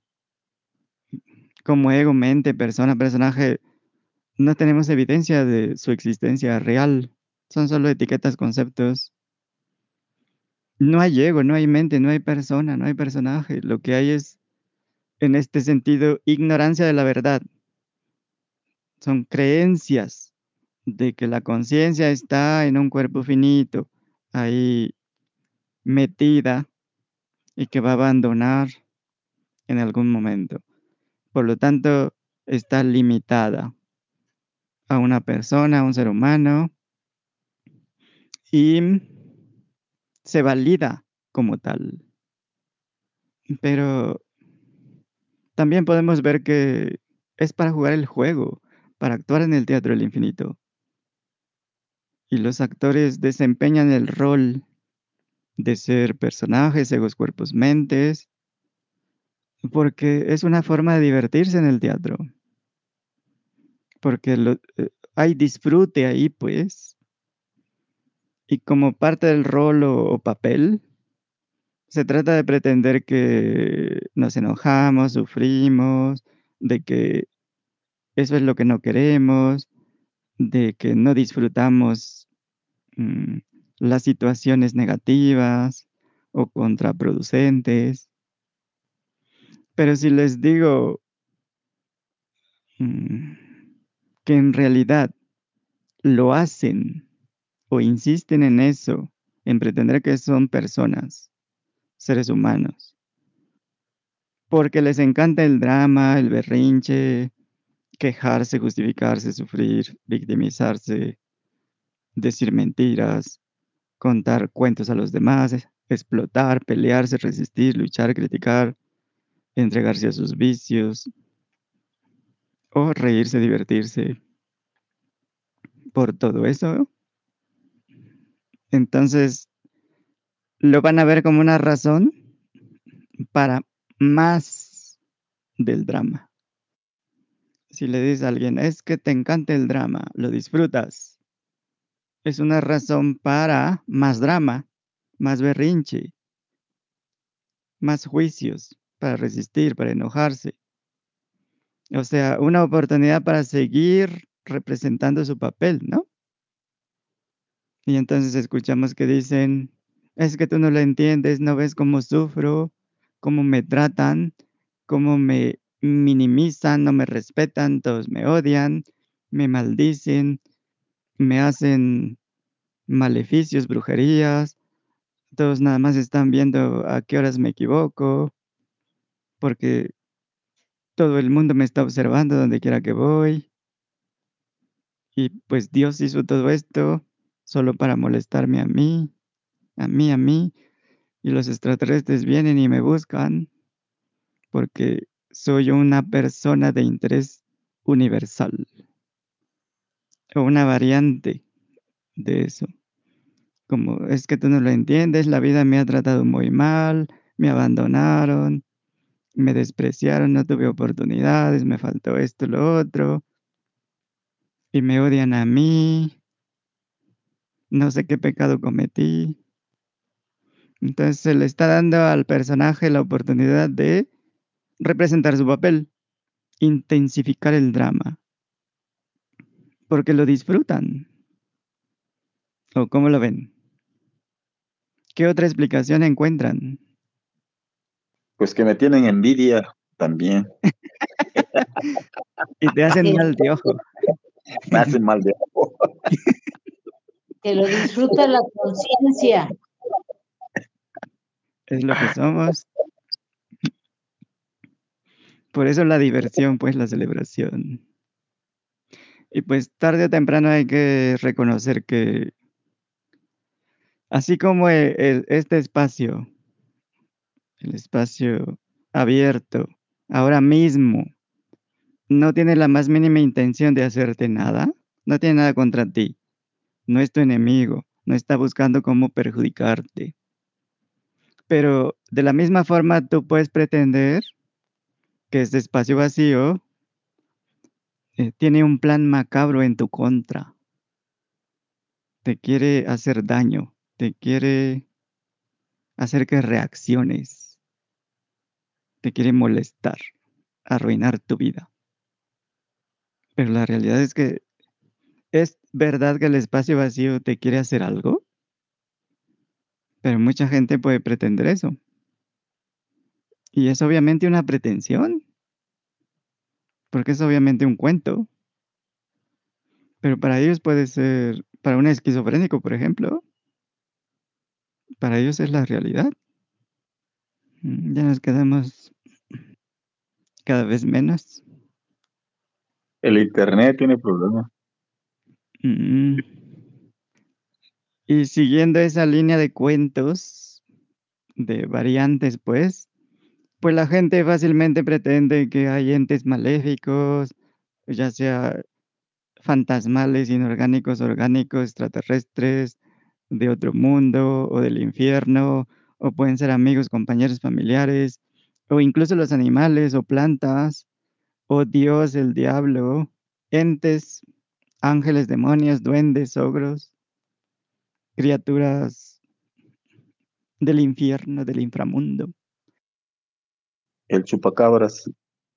Ajá. Que nos quieren hacer daño de múltiples maneras. Pero si somos despiadadamente honestos, simplemente estamos actuando como si así fuera. Estamos inventando, pretendiendo que cualquier cosa nos quiere atacar se quiere alimentar de nosotros, robarnos energía, arrebatarnos algo. Y pues también para eso se usa el gobierno, em, los conquistadores o los vecinos o compañeros de trabajo o la gente de la calle cualquiera o animales, eh, los perros del vecino o los hackers y pues crecimos escuchando esos cuentos de hadas. Crecimos escuchando sobre los nahuales, que, que los brujos maléficos, los blancos, los negros, criaturas malignas, brujas que se roban a los niños para comérselos y seguir siendo jóvenes. Y esa, esa es por la parte oscura, pues. Pero la parte luminosa, blanca, también crecimos con cuentos sobre la iglesia, Dios, Cristo, el Salvador, el Mesías, los representantes de Dios en la tierra que quieren salvarte, que es obviamente la contraparte, porque no tiene sentido una sola parte tiene que tener una oposición. Se complementan. Pero solo porque crecimos escuchando esos cuentos, ¿quiere decir que tenemos que vivir de acuerdo con eso? Y aquí unos van a decir, pues no, pero van a seguir viviendo de acuerdo con eso. Otros van a decir que sí, porque así es la cosa, porque tuvieron experiencias de, de brujas que hacían esto, lo otro, o de animales que, que eran nahuales y que querían perjudicarles o lo que sea. Otros van a decir que son solo cuentos, pero también van a, a tomar lo que sea que les digas como un cuento.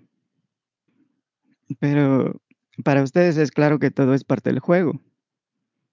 Así se desenvuelve el teatro del infinito. Al final, todo es una expresión del infinito. Pero la experiencia de la realidad, lo impersonal, la aceptación total, el reconocimiento de la ausencia de separación, que es de lo que hablamos aquí, pues son expresiones del infinito. Las criaturas, los seres, el, el espacio vacío, el cielo, los planetas, las plantas, naturaleza, los sistemas, galaxias. Es parte de la misma expresión. Y por lo que han dicho en diferentes ocasiones, pues eh, hemos reconocido cualquiera puede reconocer lo impersonal, el amor um, sin condición, pues que no pide nada, los actos impersonales, desinteresados, que se hacen simplemente por porque es lo natural, no hay interés personal. Podemos reconocer el amor incondicional entre familiares, amigos, enamorados, o entre las personas y sus mascotas, o los animales que rescatan y que se quedan ahí con ellos, y los rescatan sin esperar nada. Desde el reconocimiento de la ausencia de separación, la ausencia de limitación, ausencia de deseos. Y cuando recibes buenas noticias, ahí hay un momento de ausencia de deseos. Ahí no hay falta, ni carencia, ni limitación. Y en ese momento reconoces lo que eres. Pero no es por las buenas noticias o porque conseguiste algo, lograste algo, porque no está en esos eventos el reconocimiento, sino en la disolución de la aparente separación. Y pues saben que el mecanismo de, del deseo es también de insatisfacción permanente. Así que no tiene caso ir por objetos, cosas, sustancias, lugares, eh, relaciones, experiencias, porque es un callejón sin salida que va a terminar siempre en insatisfacción. ¿por qué no ir directamente al reconocimiento de que ya lo tenemos todo? Que es la recomendación del Nahual. ¿Por qué no seguir esa recomendación, pues?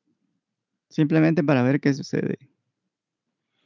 Cada vez que experimentas felicidad espontánea, sin causa, motivo, razón, aun si es por unos instantes, puedes ver que hay un cambio de, perspectiva, de actitud, hay un impacto en, el, en, las herramientas, cuerpo, mente. Algo te susurra o incluso te, te grita que lo que buscas no está en el contenido, sino en la ausencia de deseos, de falta, carencia. Y la manera simplista de deshacerte de los deseos es cumplir los deseos.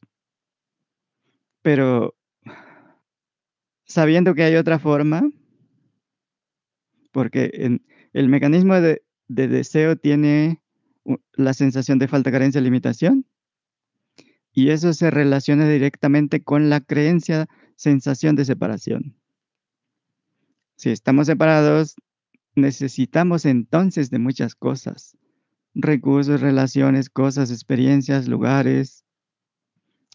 y se vuelve una necesidad como básica y ahí empieza el problema, porque es más que algo existencial. Y entonces todo adquiere una relevancia que, que no tiene realmente. Que el, anillo de oro, de diamantes, em, el auto último modelo, o el príncipe, la princesa con la que hay que casarse y vivir felices para siempre. Todo eso se vuelve, como es existencial, se vuelve, se vuelven asuntos de vida o muerte. La vida depende de eso. Si no tengo eso, soy infeliz, sufro. Y obviamente es, es, es una tontería. Todo lo que podamos tener no es esencial crítico, no es debido a muerte. Lo que realmente queremos, que la libertad absoluta, paz, plenitud, amor, felicidad absoluta, está más allá de, del contenido. Ningún evento extraordinario es necesario. Lo que buscamos es la realidad en que en este instante se está hablando a sí misma, está hablando consigo misma.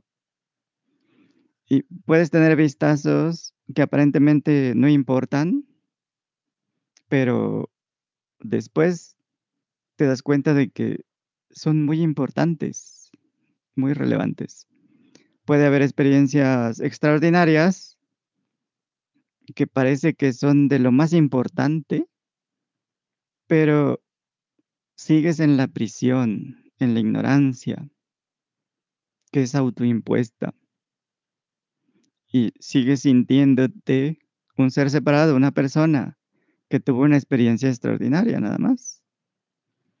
También están los vistazos de la verdad y el olvido.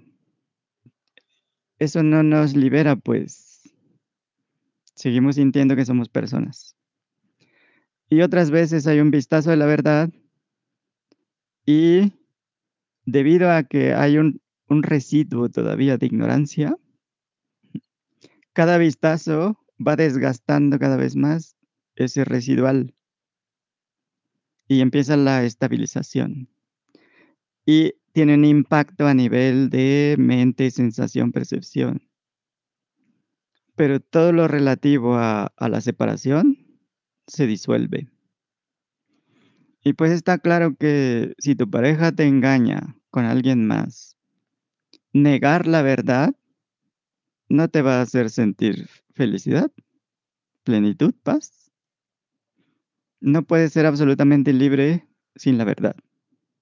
No puedes ser feliz de manera absoluta sin la verdad. Así que es obvio que siempre vamos a estar mejor reconociendo la verdad. Que ese fue el experimento de la vez pasada. Reconocer solo la verdad, ignorar la mentira. Y es la vía más rápida a la libertad. Es mucho más eficiente, efectivo, económico que tratar de aferrarse a una mentira, una ilusión, una falacia, una creencia. Y así, en cada momento de entendimiento, cada vistazo a la realidad, experimentamos felicidad, amor, belleza, paz, plenitud, que son la misma cosa. Y también notamos que la vía intelectual, que aparece como un entendimiento posterior, se puede pues tomar como algo provisional Igual que el humor, la celebración, la diversión, vía las sensaciones o la compasión, vía las emociones, pues. Vía cuerpo a través de los sentidos, como escuchamos, tocamos, saboreamos, contemplamos, que pueden ser imágenes, pinturas, sonidos, música, texturas, lo que llamamos belleza, pues, pero esencialmente es, el reconocimiento de la realidad, pues. Y, es a través de las herramientas que identificamos lo que llamamos realidad. Percibimos lo que llamamos realidad. Pero las herramientas ego, cuerpo, mente no son las únicas. Hay otras que no hemos utilizado, como la intuición. Otras que por alguna razón escondiste, negaste, ignoraste. Y otras que ni siquiera has explorado. Por ejemplo, tenemos el ensueño o la disociación en el arte del acecho. Y otras que ni siquiera sabemos que están. Así que para poder usar las herramientas de una mejor manera, podemos empezar a hacer un inventario.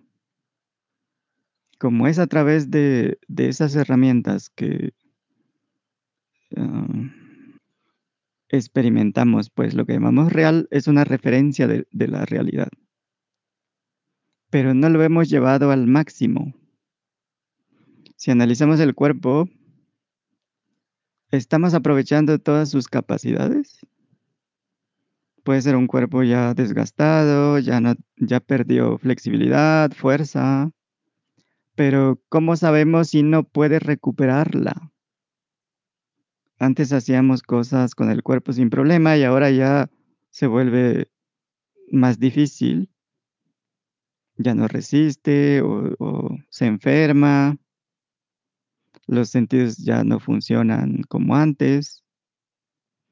Hay unos órganos que ya están saturados. Pero si no hacemos pruebas, experimentos de qué tanto podemos hacer con el cuerpo, que pueden empezar con pruebas de resistencia como en un diagnóstico de rutina, prueba de, flexibilidad, de fuerza, de resistencia, como un diagnóstico. Podemos eh, hacer cambios de dieta y ver cómo, cómo funciona, o podemos caminar más, ejer ejercitarnos un poco más, probar con aeróbics o algún deporte. Y ahí vemos que, que sí se puede recuperar y que ya se perdió definitivamente. Y lo mismo con la parte intelectual, la capacidad de aprendizaje, la memoria, eh, la capacidad de aprender cosas nuevas, integrarlas o desarrollar otras habilidades. Eh, podemos resolver acertijos, eh, dibujar o leer libros o escribirlos o el, elaborar presentaciones de otra forma, más experienciales, sin las parafernalias, adornos, porque ya vimos que no tiene caso cargar pesos muertos, cosas innecesarias, y podemos quitar entonces, limpiar de lo innecesario. También la parte de sensaciones, y esto incluye emociones, sentimientos, la, intuición, explorar la intuición, epifanías, el pensamiento abstracto, la empatía, la simpatía, la inspiración, la creatividad, o lo que llaman canalizar, porque es a través de estas herramientas que tenemos una representación de la realidad. No significa que es la definitiva, pero ya es un punto de referencia que puede ser útil. Y empezamos a cotejar de tal manera que esta impresión, modelo de realidad, pueda ser comparado con la realidad definitiva, hasta que no haya diferencia, hasta que sea la misma, experiencialmente, no solo a nivel de representaciones, pues como mapas, como modelos, a nivel de instrumentos, porque esa realidad está más allá del alcance de las herramientas limitadas. Y sabemos que lo que crea las herramientas no es la herramienta, no es una herramienta, es la realidad. Y es esa realidad la que se anhela toda la vida. Entonces, ¿para qué retrasarlo? ¿Para qué seguir posponiéndolo? Bueno, ya hablé mucho, van ustedes. ¿Quién va primero? Eva, pero ya se fue del. Milton. Eva era, pues ya se fue, ya se salió. Te dejo a ti. Me dejó a mí, ¿verdad? Pero buen buen árbol se arrima porque pues no, no sé nada. Eh, ah, ya, ya, ya llegó. Mira, yo estoy hablando mal y Eva. Ya, Eva, por favor, ilústranos. Por, por eso llegué, porque dije, oye, no, han de estar ya hablando de mí, por eso me dijo. Regreso, es que mi intuición me dijo. Sí, Eva. Viene. No, es que se me está yendo, se me está yendo el internet y voy y regreso, pero aquí estoy. No, pues sí, definitivamente, sobre todo, este, nosotros que somos, que asistimos a este tipo de, grupos, sabemos eh, lo que más anhelamos es eso, eh, seguir, eh, más bien dejar esa separación y unirnos y ser lo que somos realmente, ¿no? Definitivamente lo anhelamos y por eso estamos aquí y buscamos, no sé, para mí la, la sesión pasada fue muy, como, ¿cómo decirlo? Como me, me impactó muchísimo. Hubo muchas este, partes de las experiencias que nos iba haciendo Ger que me permitieron eh, como capturar varios puntos para, para practicarlo en la semana. Y este, mm, a diferencia de, hace tiempo, mm, como que siento más esa, ¿cómo decir? Como ese establecimiento un poquito más en la conciencia de la que tenía antes, pues es como enfocar más en lo que soy. Y eso eh, me ha dado pues mucha paz. Cada vez me siento con más paz, más plenitud, este, buscando e, ese, no buscando, sino estableciéndome en eso que soy. Entonces podemos ver claramente que lo que se conoce como las leyes, reglas, protocolos, hábitos, costumbres, rituales, incluyendo la ética, la moral, los valores y pues muchas más cosas que son de alguna manera como las reglas del juego, las condiciones. Son reglas dentro del juego. Y para poder jugarlo desde la realidad última, la definitiva, desde la verdad absoluta, porque se puede jugar de dos maneras. En plena ignorancia, completamente inmersos en el cuento, en el teatro, o desde la verdad, los videntes.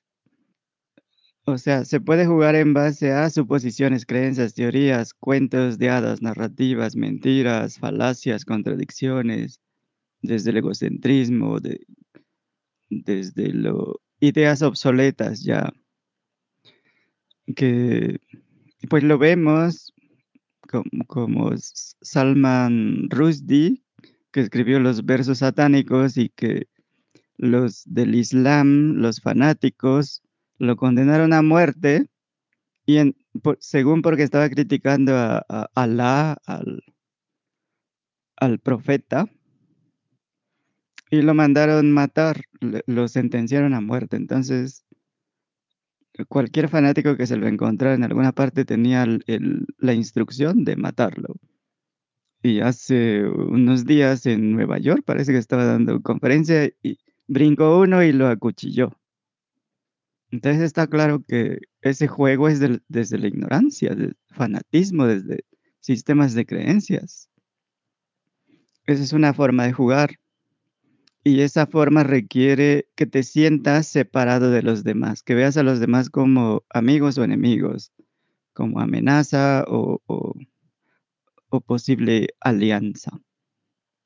Y obviamente es un juego de conseguir cosas, apoderarte de cosas, controlar, tener poder sobre otros. Podemos jugar el juego también sin sentir esa separación. Podemos jugar sin la forma humana, desde el asombro, desde la humildad, desde lo desconocido, desde el no saber o, no definirnos, pues, no identificarnos con algo. Y pues, no saber se refiere a no saber lo que somos.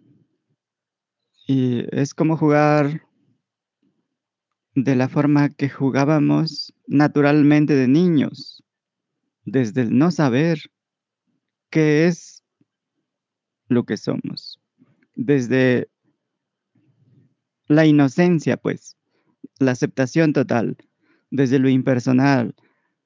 Jugábamos por entusiasmo, por asombro, desde la verdad. No pretendíamos ser lo que no éramos. No actuábamos en base al pasado, al futuro, expectativas.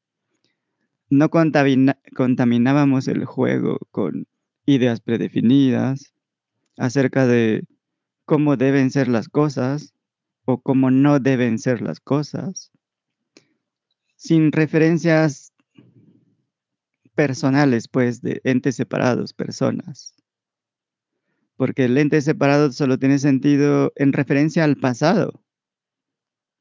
Uh, pero en respuesta al momento, las acciones pueden tomar en cuenta el pasado, el futuro, pero no necesariamente tenemos que sentirnos entidades separadas. Y en la ausencia de, la forma humana, pues, pues lo que hay es impersonal, nada personal. Y en este sentido, eh, decimos que el amor es la ausencia del ente separado o de la separación o la ausencia del otro. Y hay un entendimiento directo.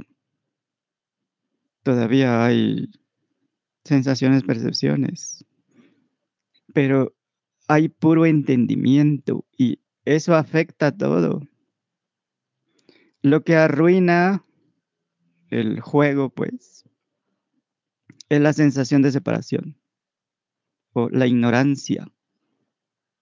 Pero por otro lado, la ignorancia es lo que hace que el juego sea más interesante. Se requieren personajes que agreguen más problemas, más caos al mundo.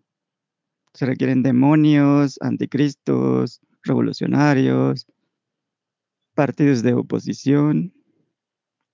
Todo es parte de la creación del infinito, pues, del teatro del infinito.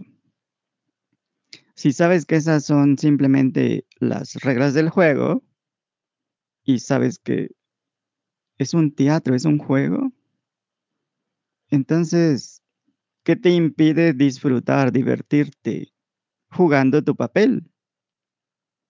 Porque si no, te vas a identificar con los buenos o con los malos, o vas a tomar un partido, ser parte de algún movimiento y vas a estar en contra de todo, a favor de nada.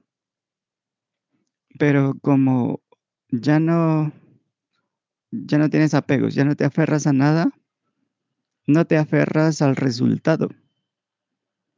Jugamos el juego como si el resultado importara. Pero sabemos que todo lo que hacemos es inútil y actuamos como si no lo supiéramos, pero sabemos que es inútil, sabemos que es un juego, que es un teatro. ¿Ves la diferencia? Jugamos el juego desde la perspectiva impersonal, desde la inocencia, desde el no saber, desde la humildad, desde el puro entendimiento, sin apegarnos al resultado. podemos estar inmersos en la acción, en cada actividad, pero indiferentes al resultado. No tenemos expectativas, porque no hay una persona ahí. Pretendemos que hay una persona, pero sabemos que no, está claro que no. Y habrá eventos que causen tristeza, otros alegría, pero sabemos que son olas en el mar oscuro de la conciencia, lo cual significa que mientras nos relacionamos, no vemos personas, vemos olas. En el ego cuerpo-mente veo olas. En otros egos cuerpos-mentes veo olas. Y pueden ser relativamente olas internas, externas. Pero todo lo que veo es el mar oscuro de la conciencia y sus olas, sus ondulaciones, su actividad. En otras palabras, no nos enamoramos de una persona, no nos enamoramos de una ola en particular, sino del mar. E, es, nos enamoramos del amor absoluto. Y así las acciones emergen del amor absoluto. Y honramos, reconocemos el amor absoluto en cada ola, porque todas son diferentes. Las modalidades son diferentes, pero lo que dirige cada acción es el amor impersonal, porque todos somos ese mar oscuro de la conciencia. Así que vemos esa misma conciencia en todo, sabiendo que la vida nos va a dar desafíos constantes, porque es parte del juego, es lo que hace el juego interesante. Pero, a diferencia de ignorar, ahora podemos navegar con más precisión. Es como un conductor, un, un piloto, un marino que se desplaza en medio de la tormenta perfecta. Lo hace de manera auténtica, con entusiasmo, con emoción, eh, lo hace espontáneamente, eh, sin razonar, sin intelectualizar, desde el puro entendimiento, sin enfocar en el problema de alguna manera reconociéndose a sí mismo en la tormenta perfecta, en, el, en la aceptación total, en la ausencia de separación, porque es el mismo mar. En otras palabras, en lugar de ver individuos, de ver problemas, de ver complicaciones, lo cual nos aleja de la realidad de la verdad y de la solución, Simplemente nos reconocemos en el amor absoluto, en lo impersonal, en la libertad total, que son lo mismo, pues. Porque de acuerdo con nuestra experiencia, no hay evidencia de que no seamos eso. ¿Por qué posponerlo? ¿Por qué seguir jugando como fracciones? ¿Por qué no reconocer que lo tenemos todo.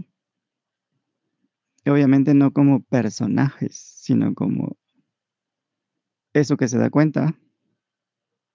Y ahí puede estar la falla.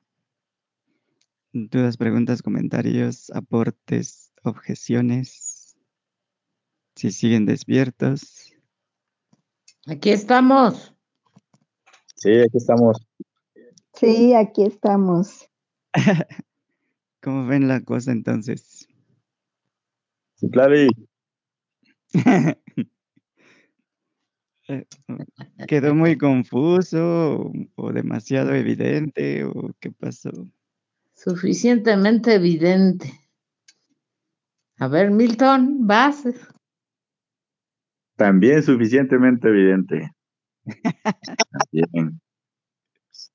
Sí, pues pues eh, yo creo que um, lo que comentaba Eva hace rato, eh, eh, en el sentido pues que había sido, no utilizó la palabra, pero lo voy a utilizar, ya me la prestó, este, revelador la sesión anterior y el, la, el cual hace que esté más tiempo, bueno, siempre está, pero se haga mm, mm, consciente de lo que es o de lo que realmente es. Y, eh, es es este seguir practicándolo hasta que la balanza se incline totalmente hacia uno de los lados o, o, o lo voy a decir de esta forma mejor creo creo que es mejor hasta que eh, tengamos, tengamos, o sea, podamos actuar desde eh, el lugar donde querramos actuar. O sea, ya sea, siempre vamos a, a actuar desde la conciencia, por supuesto, pero en cualquiera de los dos escenarios, o sea, meternos de lleno en el personaje o este, salirnos del personaje, ¿no? Entonces, yo creo que eh, seguir este, echándole peso a ese, e, eso que tenemos, creo, ya como la semilla, o quizás no la semilla, quizás ya este, el terreno con todo y tierra y, y, y, y siembra. Y, el árbol, el, y el árbol y los frutos, etcétera. Este, está ahí, ¿no? Este, entonces yo creo que ya. No dije nada, pero bueno, bien enredado quedó. Entonces queda claro que podemos jugar desde el reconocimiento de la verdad, ¿no? Para variar. Y investigando los límites de los instrumentos. O Así es. diagnosticando, porque hay más instrumentos todavía que se pueden usar. Como el ensueño que están haciendo, que ya deben estar muy avanzados ahí, es otro instrumento. O el acecho, la disociación, empezar a disociarse constantemente. ¿Qué más proponen? ¿Ya con eso? Creo que con Sí. eso. sí. Si no se quedan con, con nada más, con que se queden con eliminar todo lo innecesario, con limpiar las cargas innecesarias, que es obviamente la ignorancia, eh, sentir que somos personas, la sensación de separación es innecesario. Se reduce a eso, pues. La falsa identidad es innecesaria. Así que, ¿cómo proponen ponerlo en práctica? Ya Pues es obvio que en el día, en el día, día a día. ¿De qué manera? De, ah, ¿En qué situaciones? en todas las que estemos reconociendo, porque hay ocasiones en que pues estamos total en plena ignorancia o en mi caso, ¿verdad? Este, Ajá. En ese caso, ¿qué puedes hacer? reconocer, reconocer que estoy en la ignorancia, obviamente, qué- y en ese momento pues ya puedo emerger y aplicar en el día a día ese reconocimiento de, de la verdad. ¿Cuál va a ser tu indicador, tu alarma? Pues alguna emoción que emerja. Ok. Vean que es un poco parecido al, al, ejercicio de- del ensueño, de cada vez que tenga una emoción fuerte, me pregunto si estoy soñando despierto, si estoy dormido, si estoy en un sueño. Así que se puede enlazar también. Reconozco que estoy en la ignorancia, en la- sintiéndome amenazado, separado.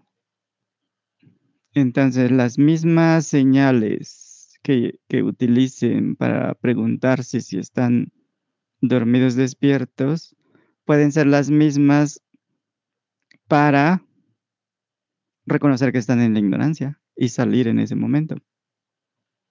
¿O cómo ven? Se me hace bien. Y pues ya es un ejemplo de ver un poco más allá cada vez, no quedar, quedarse con lo mismo, con las etiquetas, pues. O cada vez que te identifiques con una etiqueta, reconocer que, que es ignorante. Cada vez que te identificas con tu nombre, lo que representa, con el- la personalidad que está ahí asociada con ese nombre, con esa etiqueta. También puede ser. Tiene que ser algo que ya está, pues, y que puede ser utilizado, que se repite constantemente y que ahora puedes usar como una alarma para darte cuenta. Y así se intensifica el darse cuenta, el reconocer lo que tú eres. Y lo innecesario se va diluyendo cada vez más, que para ustedes ya debe ser un residual casi insignificante, ¿no? Ya es casi nada, es como... Pero casi es puto, Germán.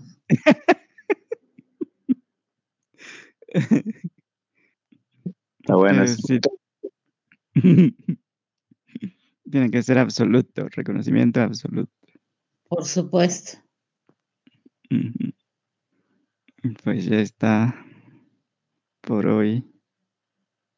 Por hoy vamos a entrar en el sueño. Es que ya es mañana. Ya esto ya es mañana. Ya es Así. hoy mañana. Así es. Muy bien. Bueno, gracias, Germán. Buenas noches a todos. Gracias, Gracias. bien. gracias. Buenas noches a todos. Bye.